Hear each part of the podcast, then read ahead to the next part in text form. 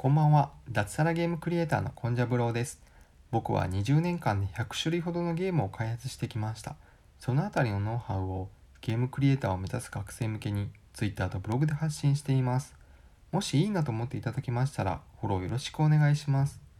公式 LINE では友達限定コンテンツとしてゲーム作りの開発日誌を無料で公開しています。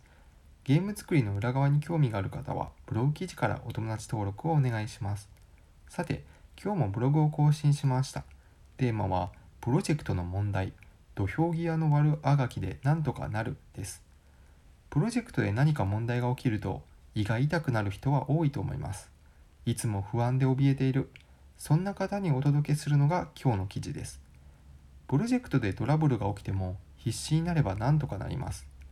まずプロジェクトの問題のほとんどは人間関係のトラブルだったりするのでそこは話し合いでなんとかなります。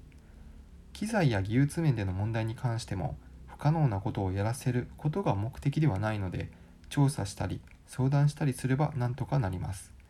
考えつくことは全てやる。そして他の人に助けてもらえることは助けてもらう。社内のエンジニア全員に声をかけたりクライアントサイドのエンジニアに声をかけるなどできることは意外と多いです。神様は不可能な試練を与えません。心の奥でよしなんとかなるとつぶやいてから悪あがきするのが良いと思います。以上差し当たり今思うことでした。